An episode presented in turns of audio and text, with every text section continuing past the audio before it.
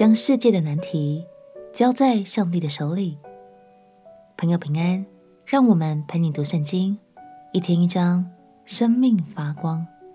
今天来读以赛亚书第二章。以赛亚书有一个非常特别的小秘密，它总共有六十六个章节。前三十九章是第一部分，主要讲的是人的错误；后二十七章是第二部分，讲的则是神的救恩，和旧约、新约的章节巧妙吻合，也让以赛亚书被称作是超浓缩版的圣经。虽然目前陪你读圣经的进度还有一段时间才会陪大家读到新约，但是别担心。相信从以赛亚书，我们就能开始认识主耶稣。让我们一起来读以赛亚书第二章。以赛亚书第二章，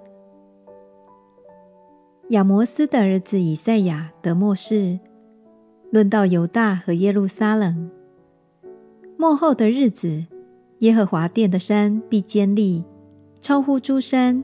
高举过于万岭，万民都要流归这山，必有许多国的民前往，说：“来吧，我们登耶和华的山，奔雅各神的殿。主必将他的道教训我们，我们也要行他的路。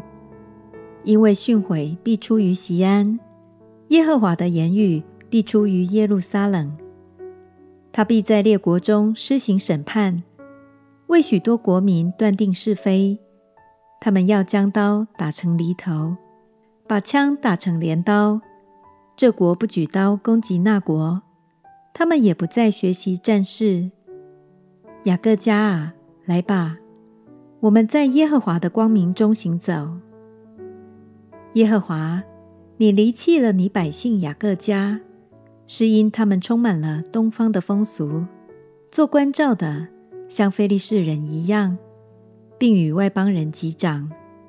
他们的国满了金银，财宝也无穷。他们的地满了马匹，车辆也无数。他们的地满了偶像，他们跪拜自己手所造的，就是自己指头所做的。卑贱人屈膝，尊贵人下跪，所以不可饶恕他们。你当进入岩穴，藏在土中，躲避耶和华的惊吓和他威严的荣光。到那日，眼目高傲的必降为卑，性情狂傲的都必屈膝，唯独耶和华被尊崇。必有万军耶和华降罚的一个日子，要临到骄傲狂妄的，一切自高的都必降为卑。又临到黎巴嫩高大的香柏树和巴珊的橡树，又临到一切高山的峻岭，又临到高台和坚固城墙，又临到他施的船只，并一切可爱的美物。骄傲的必屈膝，狂妄的必降卑。在那日，唯独耶和华被尊崇，偶像必全然废弃。耶和华兴起。使地大震动的时候，人就进入石洞，进入土穴，躲避耶和华的惊吓和他威严的荣光。到那日，人必将为拜而造的金偶像、银偶像抛给田鼠和蝙蝠。到耶和华兴起，使地大震动的时候，人好进入磐石洞中和岩石穴里，躲避耶和华的惊吓和他威严的荣光。你们休要倚靠世人，他鼻孔里不过有气息，他在一切事上可算什么呢？位在纽约的联合国总部外面有一道著名的以赛亚墙，上面就刻着第四节中的经文：他们要将刀打成犁头，把枪打成镰刀。这国不举刀攻击那国，他们也不再学习战事。以赛亚先知预言，当耶稣再来的那一天，他必掌权，世界将不再有战争与受苦的百姓。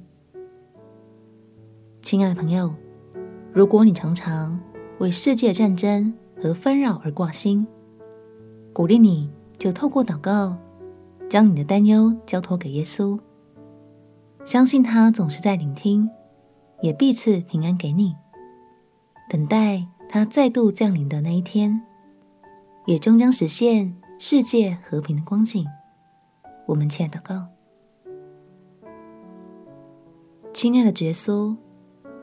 求你看顾每一位在战争中受苦的百姓，也求你的爱与和平降临在每一块受伤的土地。祷告奉耶稣基督的圣名祈求，阿门。祝福你在神的话语中看见他的公义，赞叹他的荣美。陪你读圣经，我们明天见。耶稣爱你，我也爱你。